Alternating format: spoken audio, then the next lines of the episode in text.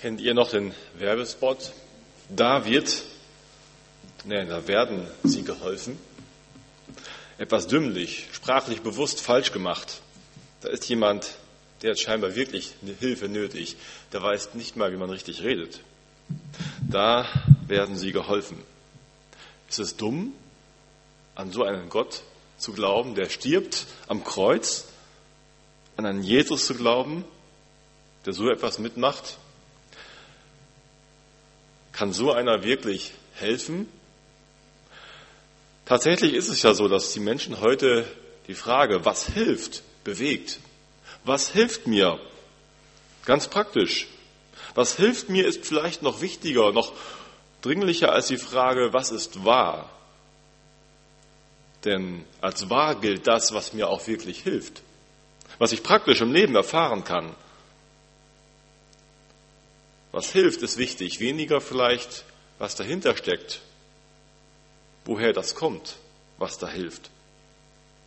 Was hilft bei Schnupfen, was hilft bei Kopfschmerzen, was hilft mir in der Erschöpfung nach der Arbeit, was hilft mir in der Erziehung der Kinder, was hilft mir in meiner Lebensplanung, in meiner beruflichen Planung, was hilft.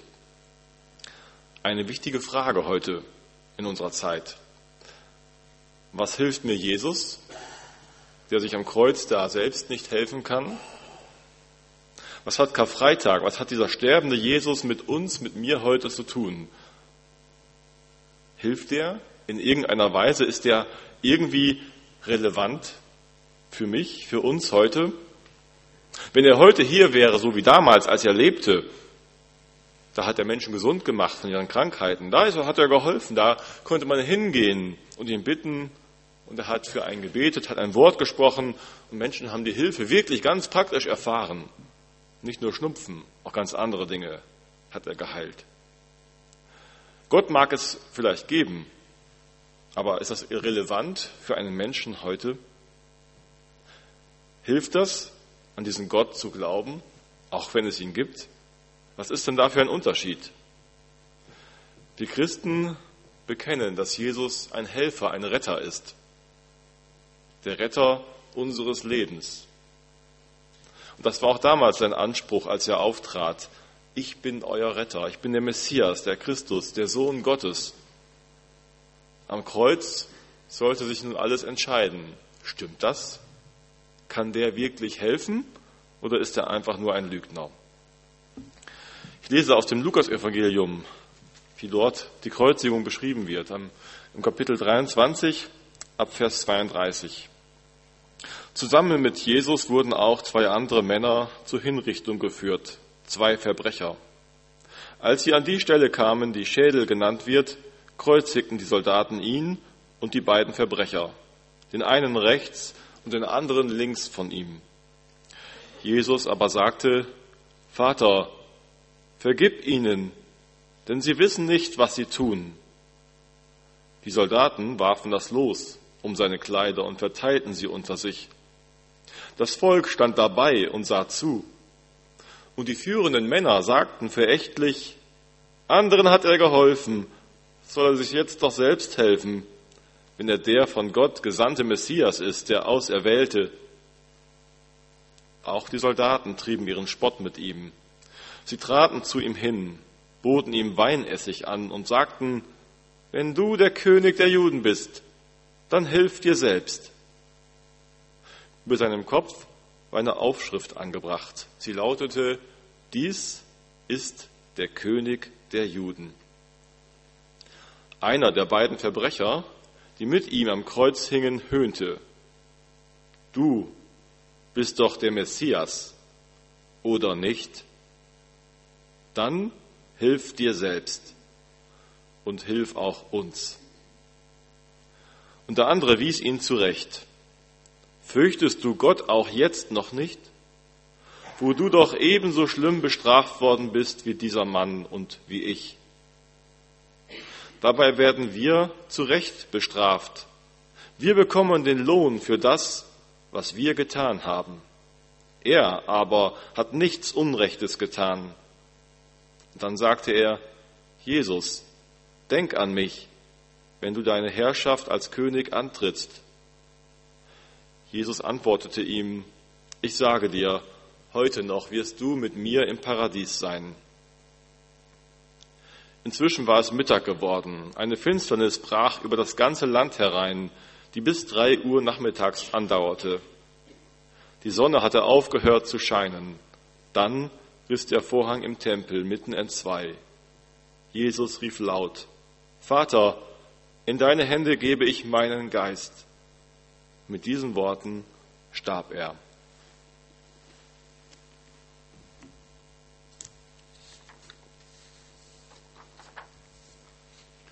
Jesus hat vielen geholfen, vielen Menschen. Blinde wurden sehend, Lahme konnten gehen, Stumme konnten sprechen, Verachtete fanden neue Achtung und Liebe bei ihm.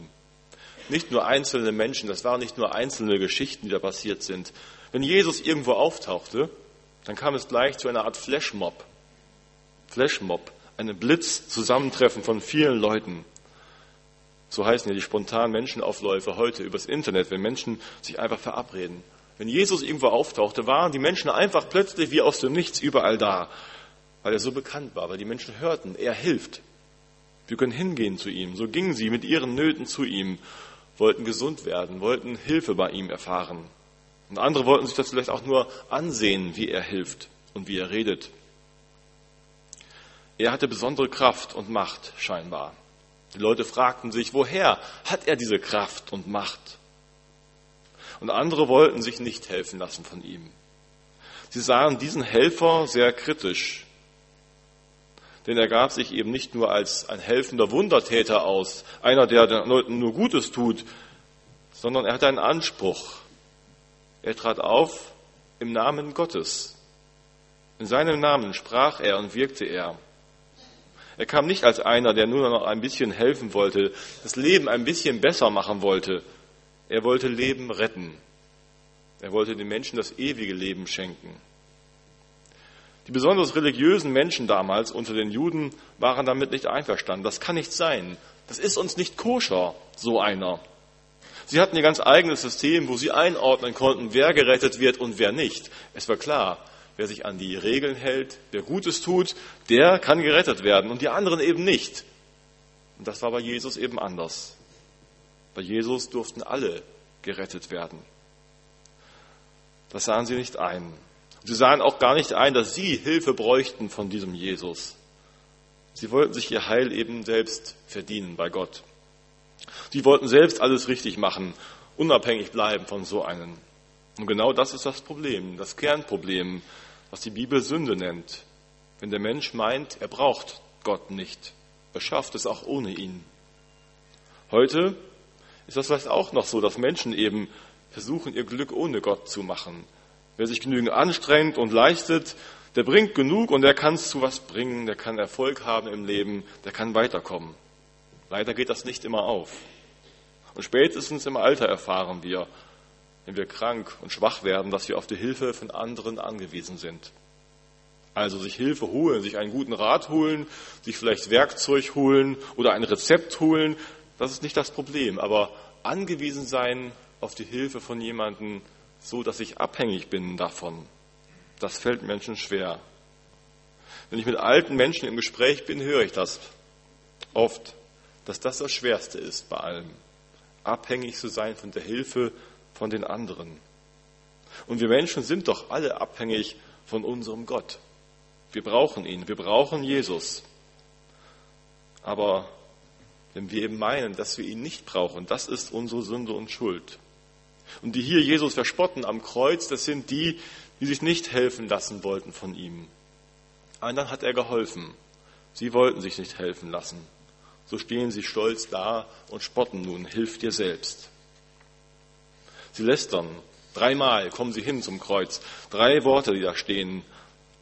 Die führenden Männer aus dem Volk rufen, anderen hat er geholfen, soll er jetzt doch sich selbst helfen, wenn er der von Gott gesandte Messias ist, der Auserwählte. Und fremde Soldaten, römische Soldaten rufen, wenn du der König der Juden bist, dann hilf dir selbst. Und selbst einer von denen, die neben Jesus am Kreuz, der neben Jesus am Kreuz starb, einer, der nichts mehr zu erwarten hatte, der spottet, du bist doch der Messias oder nicht, dann hilf dir selbst. und hilf auch uns. Wörtlich steht da eigentlich nicht nur hilf dir selber, sondern rette dich selber. Um Rettung geht es hier. Bist du der Retter, dann rette dich selbst. Rette dir selbst das Leben jetzt am Kreuz. Es geht nicht nur ein bisschen Linderung, ein bisschen Hilfe, dass es erträglicher wird. Es geht um Rettung. Wenn du also der Messias, der Gesalbte, der Bevollmächtigte Gottes bist, wenn du der König dieses heiligen Volkes bist, wenn du einer bist, der von Macht, der Macht hat von diesem Gott, dann rette dich jetzt vom Tod. Aber für sie war eigentlich schon klar, das kann nicht sein. Wenn einer im Namen Gottes kam und wirklich Macht von Gott hat, wenn da wirklich Gott im Spiel ist, dann wird dieser Gott diesen Mann da nicht hängen lassen am Kreuz. Das kann gar nicht sein. Und so war es für sie eigentlich schon bewiesen in diesem Moment, als Jesus da hing. Jesus war nur ein Mensch, ein einfacher Mensch, vielleicht ein guter, der anderen geholfen hat, aber eben dann auch ein Lügner. Wenn Gottes Macht da wäre, dann müsste er sie jetzt doch zeigen. Nicht anders fragen Menschen heute vielleicht auch bei unserem Gott und denken und kommen zum Schluss, Gott muss tot sein. So wie Nietzsche es beobachtete bei den Menschen und sagte, ja, Gott ist tot. Ihr habt ihn getötet, weil ihr ihn nicht wollt, weil ihr ihn so nicht findet, wie ihr ihn euch denkt. Wo ist denn nun euer Gott? So fragen Menschen heute in der Zeit auch vielleicht, wieso ist denn Gott nicht da? Wenn es diesen Gott gibt, warum zeigt er nicht etwas von seiner Macht? Wieso lässt er dann verfolgte Christen so leiden? Wieso gibt er dann kein Wunder in großer Not bei Krankheit? Wieso sind dann die Christen alle in der Welt noch so uneins? Wieso bekommen die Christen ihr Leben nicht besser geregelt, wenn sie doch diesen Gott kennen? Wieso kann es in der Kirchengeschichte, der Geschichte der Kirche Gottes so viele schlimme Dinge geben, so viele falsche Dinge, die da passiert sind. Wo ist Gott da? Wieso geschehen diese Dinge so und nicht anders? Wieso tut Gott nicht jetzt und hier etwas? Aber Jesus, Gott schweigt. Damals am Kreuz und scheinbar auch heute in vielen Situationen scheint er eben nichts zu sagen. Und dieses Schweigen, das ist so laut, dass es zum Himmel schreit. Er schweigt und lässt das alles mit sich machen. Er lässt sich zu Tode kreuzigen und verspotten. Im Buch Jesaja, da gibt es die sogenannten Gottesknechtslieder. Diese Lieder, diese Verse, die treffen genau auf das zu, was wir in Jesu finden. Und im Neuen Testament werden sie immer wieder angeführt in Bezug auf Jesus. Da heißt es, im Buch Jesaja 53, als er gemartert ward, litt er doch willig und tat seinen Mund nicht auf wie ein Lamm. Wie ein Lamm, das zur Schlachtbank geführt wird. Und wie ein Schaf, das verstummt vor seinem Scherer, tat er seinen Mund nicht auf. Er schweigt. Zu all den Verspottungen, zu all den Vorwürfen und Fragen schweigt er. Da sagt er nichts zu. So möchte ich heute am liebsten auch noch hinrufen zum Kreuz und sagen, Jesus, nun lass dir das nicht gefallen, nun tu doch etwas. Lass die Leute nicht so über dich reden. Das kannst du nicht zulassen. Zeig doch endlich deine Macht. Ein Mädchen schreibt in einem Brief, ich wünschte, ich könnte sagen, dass ich an Jesus Christus glaube, dass er mich liebt und sich um mich kümmert. Aber das glaube ich mittlerweile nicht mehr. Ich frage mich sogar, ob Gott überhaupt existiert ich sehe mir all die Christen an, die sagen, dass sie Leuten helfen, die selbst noch nicht nach Hilfe zu fragen wissen. Aber meinen Schmerz haben sie nicht gemerkt. Wenn Gott mich lieben würde oder sich um mich kümmern würde, dann würde er mir wenigstens helfen. Oder etwa nicht. Aber es kommt keine Hilfe. Warum? Warum? Gott liebt mich nicht. Anna. Ich weiß nicht, ob dieser Brief real ist. Ich habe ihn im Internet gefunden, aber er könnte real sein. Viele, vielleicht auch manche von uns, hätten diesen Brief schon selbst mal so schreiben können. So scheint Jesus zu schweigen. Auch heute gibt es solche Situationen im Leben, wo wir denken, warum tust du nicht endlich etwas, damit dieser Mensch Glauben findet und Halt findet bei dir und Klarheit hat. Du bist der lebendige Gott. Und Gott scheint zu schweigen. Warum schweigt Jesus damals auch am Kreuz? Warum schweigt er in so vielen anderen Situationen, wo wir uns wünschen, dass er endlich seine Macht und Kraft zeigt. Er ist doch allmächtig. Er hat auch die Möglichkeit, alles zu tun, auch jetzt. Er kann doch immer helfen. Ja, Gott ist allmächtig. Aber in seiner Allmacht ist er auch in der Lage, seine Macht zurückzunehmen. Nicht, weil er es muss, sondern weil er es will, weil er frei ist in seinem Willen. Er will seine Macht hier nicht zeigen und ausspielen. Und warum nicht? Weil er uns liebt. Das haben wir in der Sprachmotette schon ebenso gehört. Seine Liebe ist es, die ihn schweigen lässt. Er möchte nicht, dass wir ihm glauben, weil er uns in seiner Macht in die Ecke drängt. Mit einem Machtwort, mit, einem, mit einer Tat der Gewalt. Er möchte uns in seiner Liebe gewinnen, nicht durch seine Gewalt. Er möchte, dass wir mit Gott leben, dass wir ihn lieben und nicht, dass wir mit ihm leben in Furcht vor ihm und Angst. Angst vor seiner Macht und Gewalt. Der hohe Priester und die anderen Spötter da unterm Kreuz, die wollen, dass Jesus wieder ruft. Die warten nur darauf, dass er endlich sagt, ja, es ist eine Lügengeschichte gewesen. Ich bin ein Hochstapler. Das stimmt alles gar nicht. Es war eine Gotteslästerung. So wie Menschen heute vielleicht auch rufen. Nun gebt doch endlich zu, ihr Christen, das ist nur ein Mythos mit Christus und der Auferstehung und was da alles war, wer er so war. Nein, er war doch nur ein Mensch. Und so haben sie damals auch gewartet. Nun gebt es doch endlich zu, Jesus. So konnte ein zum Tode verurteilter, wenn seine Schuld gestand, vielleicht noch auf die Absolution des Priesters hoffen. Wenn sie darauf gewartet haben bei Jesus, haben sie vergeblich gewartet denn es war keine Lügengeschichte. Jesus blieb auch am Kreuz bei seinem Anspruch, ich bin der. Und statt zu widerrufen, tritt er für seine Peiniger ein und für seine Spötter. Als Anwalt und Priester tritt er ein vor Gott und sagt, Vater, vergib ihnen, denn sie wissen nicht, was sie tun. Das ist seine Liebe. Bei allem, was sie ihm antun, da bittet er noch, dass der Vater ihnen vergibt. So tritt er ein für seine Peiniger. Aber brauchen wir das? Brauchen wir Vergebung? Brauchen wir seine Hilfe? Ist das nicht was, was Schwache nur brauchen? Menschen, die eben mit dem Leben alleine nicht klarkommen? Jesus selbst sagte von sich, nicht die Gesunden brauchen den Arzt, sondern die Kranken. Und ich bin nicht gekommen, um Gerechte zu rufen, bin gekommen, um Sünder zur Umkehr zu rufen. Die Kranken brauchen den Arzt. Nur aus der Sicht Gottes sind wir alle krank. Und umso mehr wir meinen, dass wir ihn nicht brauchen, umso schlimmer steht es um uns. Schon viele Menschen gingen zum Arzt und dachten nach Routineuntersuchung und dann kam plötzlich die Diagnose, krank, todkrank. Du brauchst Hilfe, jetzt, sofort. Und so ist Gottes Diagnose. Wir brauchen seine Hilfe.